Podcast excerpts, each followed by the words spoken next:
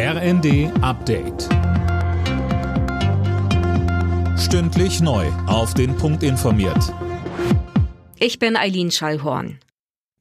Das dramatische Fischsterben in der Oder ist vermutlich auf eine Vergiftung durch chemische Substanzen zurückzuführen. Davon geht Bundesumweltministerin Steffi Lemke derzeit aus.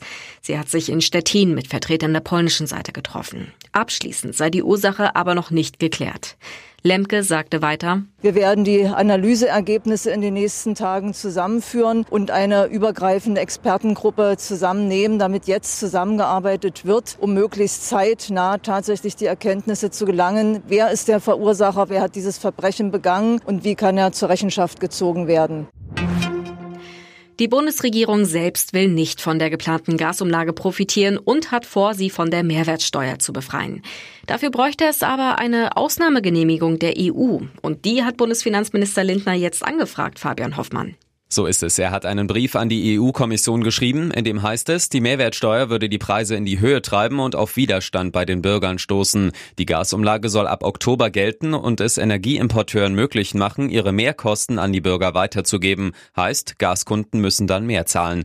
Die Ampelkoalition will bei der Umlage auf die Mehrwertsteuer verzichten, damit der Staat daran nicht mitverdient. Zahlreiche Waldbrände haben in diesem Jahr in Europa bereits Rekordschäden angerichtet. Etwa 660.000 Hektar Land sind verbrannt. Am schlimmsten hat es Spanien, Rumänien und Portugal erwischt. Slowenien erlebte seinen schlimmsten Waldbrand seit Generationen.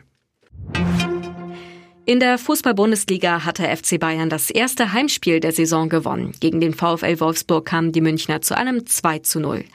Im ersten Sonntagsspiel hatte es zuvor weder Tore noch Sieger gegeben. Mainz 05 und Union Berlin trennten sich 0 zu 0.